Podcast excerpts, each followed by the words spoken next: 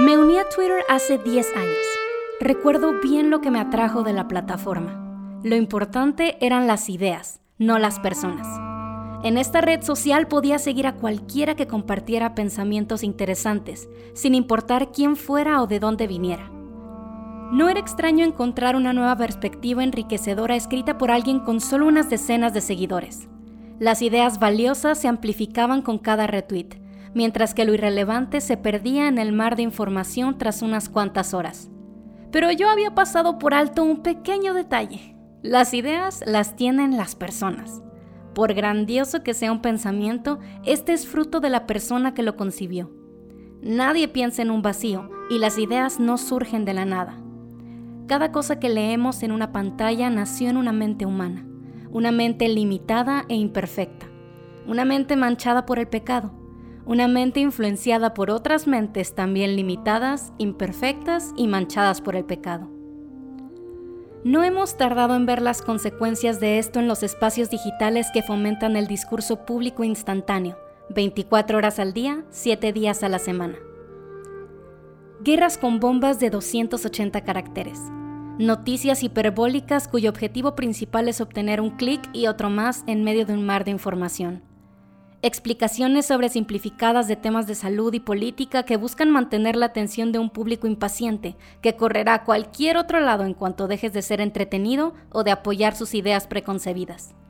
Este es el mundo de Internet. Con seguridad lo has experimentado. Todos hemos visto a alguien ser cancelado. Un pecado sexual convertido en trending topic. Opiniones humanas defendidas con un celo que hace pensar que Dios mismo ha publicado en Twitter podemos percibir que algo no anda del todo bien con la manera en que funciona el universo digital, pero no estamos muy seguros de cómo remediarlo. Nuestro instinto suele ser culpar a los grandes empresarios detrás de las redes sociales o a los medios de comunicación y su agenda política. Si bien ambos grupos tienen cierta responsabilidad frente a esta situación, solemos olvidar un pequeño detalle, y es que es difícil mirarse al espejo y reconocer que uno mismo es parte del problema.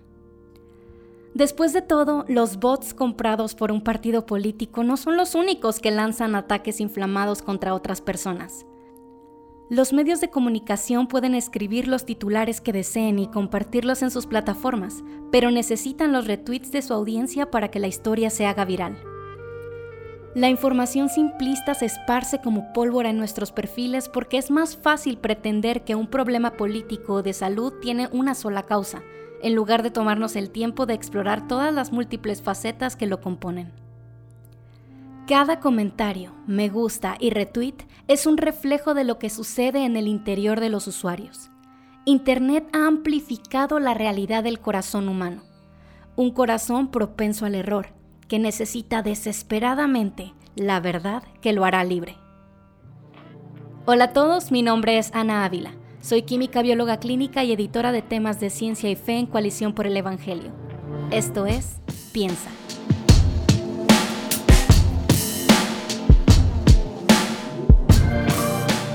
Los cristianos amamos la verdad y buscamos guardarnos del error, porque Dios es la fuente de toda certeza y Satanás es el padre de la mentira. Nuestra oración es la de David en el Salmo 25.5. Guíame en tu verdad y enséñame porque tú eres el Dios de mi salvación. Confrontar la oscuridad del engaño con la luz de la verdad es algo bueno. El peligro surge cuando nos limitamos a concebir el error como algo externo a nosotros. Llegamos a pensar que la exhortación de Santiago 1.27, de guardarse sin mancha del mundo, es no ver ciertas películas o evitar ciertos libros. Creemos que nos mantendremos en la verdad simplemente limitándonos a escuchar a los predicadores correctos y a leer las noticias que afirman lo que ya pensamos es cierto. Si bien cuidar lo que consumimos es importante, al madurar en nuestra fe nos vamos dando cuenta de que sin importar lo mucho que nos encerremos en una burbuja cristiana, el error va a encontrarnos. ¿Por qué? Porque hay error dentro de nosotros. Como se ha dicho muchas veces, el corazón del problema humano es un problema del corazón. No podemos librarnos del error simplemente guardándonos de lo que hay allá afuera. Necesitamos examinar lo que llevamos dentro. Cuando decimos que el corazón del problema humano es un problema del corazón, no nos referimos solamente a nuestras emociones o deseos pecaminosos, aunque definitivamente son parte del problema. Más bien, según la Biblia, el corazón es la esencia de todo nuestro ser, la fuente de no solo nuestros deseos y emociones, sino también el lugar de donde surgen nuestros pensamientos, palabras y voluntad. Por tanto, cuando hablamos del corazón pecaminoso, nos referimos a que los seres humanos han sido afectados por el pecado en todo sentido, en todos los aspectos de nuestro ser. Entonces, para detectar el error no solo debemos analizar la información que consumimos, tampoco basta examinar nuestras emociones y anhelos, por bueno y necesario que esto sea. Debemos ir aún más allá. Para perseguir la verdad, es preciso también poner a prueba nuestras habilidades cognitivas no solo el contenido de nuestros pensamientos, sino la manera en que pensamos, entendemos, recordamos y nos comunicamos. Los humanos podemos saber porque Dios sabe. Cuando nos hizo a su imagen, el Creador nos otorgó la capacidad de, reflejando su imagen, entender la verdad y distinguirla del error. Pero eso no significa que los seres humanos pensamos plena y perfectamente. No pensamos plenamente porque aunque tenemos acceso a la verdad, no tenemos acceso a toda la verdad. Aunque podemos comprender aspectos de la realidad, el Señor es el único que puede comprenderla por completo. Dios es el único omnisciente, desde la eternidad hasta la eternidad. Haber sido hechos a imagen de Dios no significa que somos iguales a Dios. Nuestra capacidad de entender no es la misma que la del Creador. Somos criaturas, somos seres limitados. En su teología sistemática, el teólogo y filósofo John Frame nos explica cómo el conocimiento humano difiere del conocimiento divino. El conocimiento de Dios es original, el nuestro deriva del suyo. El conocimiento de Dios es exhaustivo, mientras que el nuestro es limitado. El conocimiento de Dios es el estándar de verdad y rectitud, mientras que nosotros debemos someternos a esos estándares. Dios jamás necesita información o iluminación fuera de sí mismo, mientras que nosotros no podemos saber nada sin la ayuda de Dios y nuestra experiencia del mundo fuera de nosotros. En resumen, concluye Frame, el conocimiento de Dios es divino, con todos los atributos de Dios. Nuestro conocimiento es el de una criatura, con todos los atributos de criaturas. Sí, los humanos, por gracia del Dios que nos hizo a su imagen, tenemos la capacidad de conocer la verdad pero esta capacidad trae consigo todas las limitaciones de nuestra condición como criaturas. Aún más, los seres humanos no pensamos perfectamente, porque aunque tenemos acceso a la verdad, este acceso ha sido entorpecido por el pecado. Aunque podemos comprender aspectos de la realidad, esos aspectos pueden verse distorsionados por los sesgos, las emociones, las circunstancias y las ideas preconcebidas que afectan a todos los seres humanos. De este lado de la eternidad, Dios es el único que piensa de manera perfectamente consistente con la realidad. Dios desea que conozcamos la verdad, principalmente la verdad acerca de quién Él es y lo que Él ha hecho. Por esta razón, Él se ha revelado. Él ha mostrado su carácter y su obra a través de su palabra y la creación. El problema es que, por nosotros mismos, los seres humanos no podemos comprender esa revelación. La Biblia enseña que nuestra naturaleza pecaminosa nos hace ciegos a la gloria de Dios e incapaces de comprender las cosas espirituales. Cada ser humano nace, como enseña Efesios 4 en los versículos 17 y 18, en la vanidad de su mente. En nuestro pecado, nuestro entendimiento estaba entenebrecido y nosotros éramos excluidos de la vida de Dios por la ignorancia y dureza del corazón. Por su misericordia en Cristo, Dios mismo rompe esas barreras, y si confiamos en Jesús como Salvador y nos rendimos a Él como Señor, nos concede ojos para ver. Ahora, por gracia, podemos contemplar la revelación de nuestro Creador, llegar a conocerle y caminar de manera agradable a Él. Pero eso no significa que nuestro entendimiento haya sido iluminado de manera perfecta y completa. El pecado sigue afectando nuestro ser y ocasiona que distorsionemos la verdad o la comprendamos solo parcialmente. No debemos olvidar que la única manera en que podemos conocer a Dios y pensar acerca de Él, percibir e interpretar su revelación especial y general, es a través de nuestros propios pensamientos, recuerdos, meditaciones y reflexiones. a través de nuestra mente limitada e imperfecta. Todo sucede en nuestra cabeza. En cierto sentido, ahí es donde vivimos, el lugar en el que experimentamos la realidad. Si queremos perseguir la verdad y ser fieles al interpretar la revelación que Dios nos ha dado en su palabra y su creación, es crucial que estemos conscientes de las limitaciones y las fallas de nuestra mente. Pero ¿en qué maneras exactamente es limitado e imperfecto nuestro razonamiento? Las ciencias cognitivas pueden ayudarnos a encontrar respuestas. Mientras que la escritura nos dice claramente que todo nuestro ser, incluyendo nuestra mente, ha sido afectado por el pecado, la ciencia nos ayuda a identificar cómo luce esta mente limitada y caída en el día a día. Comprender mejor los procesos cognitivos del ser humano nos ayudará a tener en cuenta nuestras debilidades en la vida cotidiana y a estar más atentos para detectar el error en nuestro propio razonamiento. La cognición es el conjunto de actividades mentales asociadas con el pensar, saber, recordar y comunicar. Básicamente, este concepto engloba todos los procesos intelectuales que llevamos a cabo de manera consciente. Desde una perspectiva cristiana, las ciencias cognitivas son útiles porque entender cómo funciona nuestra mente nos hace saber cómo podemos cumplir mejor el mandamiento de usarla para la gloria de Dios y el bien de otras personas. Los cuatro aspectos de la cognición, pensar, saber, recordar y comunicar, nos ayudarán a delinear solo algunas de las maneras en las que la ciencia nos hace ver los límites de nuestra mente y las faltas en las que somos propensos a caer. Pensar. Pensar es el proceso de considerar o razonar algo. La Real Academia Española explica que cuando hablamos de pensar, nos referimos a formar o combinar ideas en la mente, examinando algo para llegar a un juicio o tener una opinión. Sesgo de autoservicio. Podríamos mencionar decenas de fenómenos cognitivos que entorpecen los procesos de pensamiento. Un ejemplo de ellos es el sesgo de autoservicio. En palabras sencillas, el sesgo de autoservicio se refiere a que los seres humanos somos muy buenos para atribuirnos responsabilidad por las cosas positivas que nos pasan, mientras que somos rápidos para culpar a las circunstancias o a otras personas por las cosas negativas. Solemos minimizar nuestras debilidades y sobreestimar nuestras fortalezas. Por ejemplo, cuando evadimos por poco un accidente de auto, somos muy propensos a celebrar nuestros buenos reflejos y criticar al otro conductor, que probablemente iba distraído o a muy alta velocidad. Es raro que nos detengamos a examinar y reconocer nuestra parte de la culpa.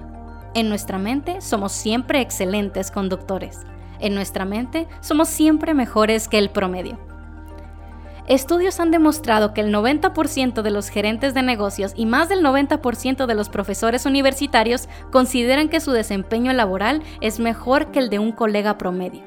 Por supuesto, no es posible que la mayoría de las personas superen el rendimiento promedio, pero como escribe Daniel Gilbert, psicólogo de la Universidad de Harvard, si eres como la mayoría de las personas, entonces como la mayoría de las personas, no sabes que eres como la mayoría de las personas. La ciencia nos ha ofrecido muchos datos acerca de la persona promedio y uno de los datos más confiables es que la persona promedio no se ve a sí misma como promedio. En resumen, solemos tener una visión más alta de nosotros que la que corresponde a la realidad. Recordar que somos propensos al sesgo de autoservicio, no estarás pensando que tú eres la excepción superior al promedio, nos ayudará a hacer una pausa y sacar la viga de nuestro ojo antes de señalar la paja en nuestro prójimo. Efecto reflector. Recuerdo que cuando era una niña pequeña solía observar a los peatones de la ciudad desde la ventana del auto y pensar que eran actores de reparto en mi propia historia. Casi como si estuvieran ahí solo para rellenar las calles de la ciudad mientras que una cámara imaginaria seguía la aventura de mi vida. Crecer me enseñó que no soy el centro del universo, pero ese sentimiento de protagonismo nunca ha desaparecido completamente ¿Por qué? Porque como todos, soy propensa al efecto del reflector. Este fenómeno, demostrado por Thomas Gilovich de la Universidad de Cornell, se refiere a la manera en que sobreestimamos cuánto otros notan y evalúan nuestra apariencia, rendimiento y equivocaciones. Sentimos que estamos en el centro del escenario, con la luz del reflector más potente brillando sobre nosotros. La realidad es que cada persona se cree el protagonista de su propia historia y muy pocos están poniendo atención a los demás. Gilovich demostró el efecto reflector con un sencillo experimento. El científico seleccionó a varios alumnos para que se vistieran con una llamativa camiseta con el rostro del músico Barry Manilow. Después los hizo entrar a una habitación con otros estudiantes. Los participantes en el experimento estaban avergonzados y estimaban que el 50% de los estudiantes habían notado su camiseta cuando entraron al salón. En realidad, solo el 23% de las personas en la habitación notó la vestimenta extravagante. Las redes sociales aprovechan el efecto reflector para con cada me gusta, comentario y notificación hacernos sentir que el universo digital también gira a nuestro alrededor. Vivimos preocupados por mantener a nuestros amigos, familia y seguidores desconocidos al tanto de todas nuestras actividades, ocupados tratando de proyectar con cada publicación una imagen refinada de nuestras vidas. Pero el universo no trata de nosotros, ni siquiera el rincón digital que habitamos. No necesitamos perder tiempo en la preocupación de que todas las miradas están sobre nosotros, esperando que hagamos algo digno de alabanza o que fracasemos estrepitosamente. La ciencia ha demostrado que no estamos bajo un reflector. Las miradas rara vez se posan sobre nosotros más de unos cuantos segundos. Podemos vivir felices para la gloria de Dios, sabiendo y descansando en que la historia no gira a nuestro alrededor. Solo hay uno digno de estar en el centro de la historia de la humanidad. Saber. ¿Cómo podemos saber que lo que sabemos es verdad? Es un proceso. Como escribe John Frame, el conocimiento de Dios, por supuesto, no es un proceso. Él sabe todo inmediatamente por el exhaustivo conocimiento de su propia naturaleza y plan. Pero para los seres humanos, llegar a conocer cosas o personas es un proceso que con frecuencia toma tiempo, con muchos giros y vueltas en el camino. Seguimos nuestras inclinaciones, llegamos a una convicción tentativa, nos atacan las dudas, consideramos la evidencia, recibimos confirmación y así sucesivamente. Este proceso puede ser agotador.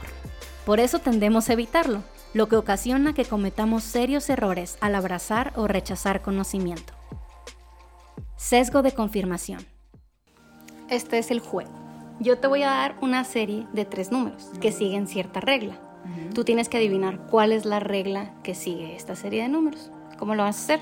Yo te voy a dar mis números y luego tú me vas a dar otros números que tú pienses siguen la misma regla y yo te voy a decir si sí siguen la regla o no siguen la regla. Y cuando estés segura de que ya sabes cuál es la regla, me puedes decir cuál es la regla. ¿Ok? okay. Los números son 2, 4 y 6. 14, 16, 18. 12, 14, 16. Tú me puedes decir tantas series como tú quieras hasta que estés seguro de cuál es la regla. 8, 10, 12. 6, 8, 10. Ok, sí, sí siguen la regla. Cuando ya estés segura de cuál crees que es la regla que siguen los números, ya me la puedes decir. ¿Brincan de dos en dos? Ok, no, no es la regla esa. La regla para la serie es muy sencilla. Cualquier grupo de tres números en orden ascendente. Sin embargo, al escuchar los números 2, 4, 6, la mayoría de las personas tienden a asumir que la regla es ir de dos en dos. Inmediatamente empiezan a tratar de demostrar que tienen la razón, proveyendo solamente grupos de números que confirmen esa regla, en lugar de intentar confrontarla. Ese es el sesgo de confirmación, la tendencia humana a buscar información que apoye nuestras ideas preconcebidas y a ignorar o distorsionar la evidencia contradictoria.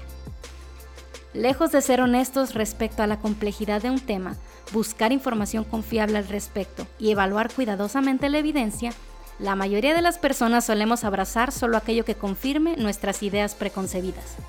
Es como si nos sintiéramos amenazados porque hemos atado nuestra identidad a cierta conclusión. Estamos mucho más preocupados por tener la razón que por descubrir la verdad.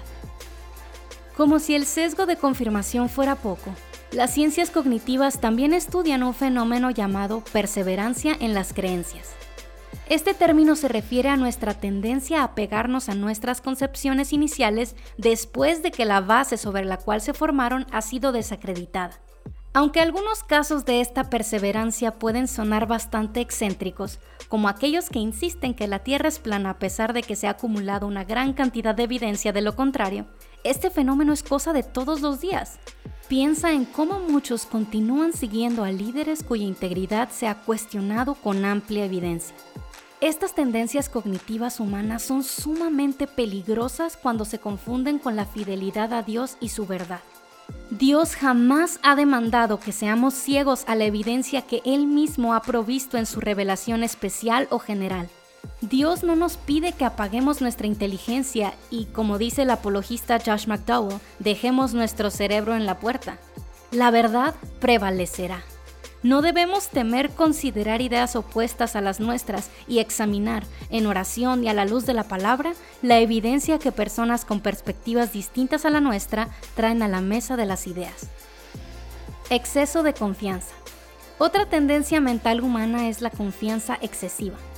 Las personas solemos minimizar nuestra ignorancia y estar bastante seguros de que las cosas que creemos saber son ciertas.